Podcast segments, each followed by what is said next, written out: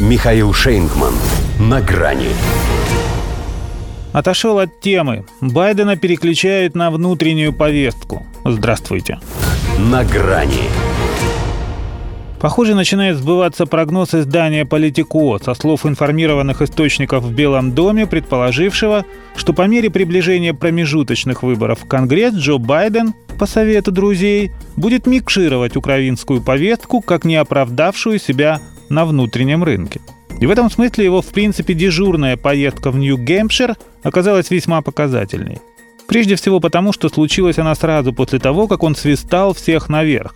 В очередной раз экстренно собрал подельников на видеосходку, чтобы перетереть за жизнь. Нью-Гэмпшир. Мы хотели бы говорить о Нью-Гэмпшире. С каким-то раздражением даже сказал президент США, попав в окружение журналистов своего пула – потому что их, понятно, гораздо больше интересовали результаты оперативки, проведенной с избранным кругом союзников по НАТО. С ними-то он точно обсуждал не Нью-Гэмпшир и, наверное, даже не вторжение Турции в Ирак. Хотя, казалось бы, тоже тема. Это, конечно, не значит, что Байден начал понимать, что Украина его компрометирует. Просто отныне, видимо, ею будут заниматься специально обученные люди.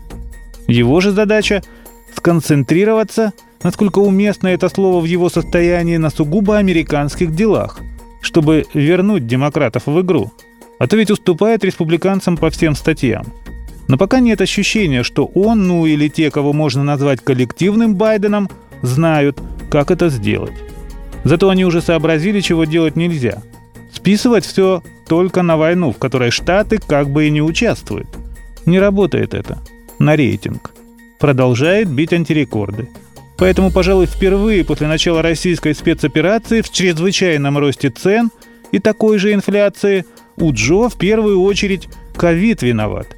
И лишь потом Путин. О своей роли он по-прежнему скромно умалчивает, но нельзя же от него требовать невозможного. Это во-первых. Во-вторых, такая расстановка уже указывает на работу над ошибками. Бороться-то им на выборах не с Путиным.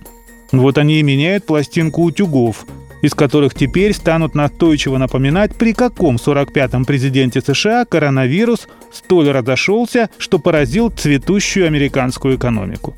Что до Украины, то и в Нью-Гэмпшире прозвучало категоричное «да» в ответ на вопрос о новых летальных поставках Киеву. Но при этом и «не знаю» о готовности отправиться туда же.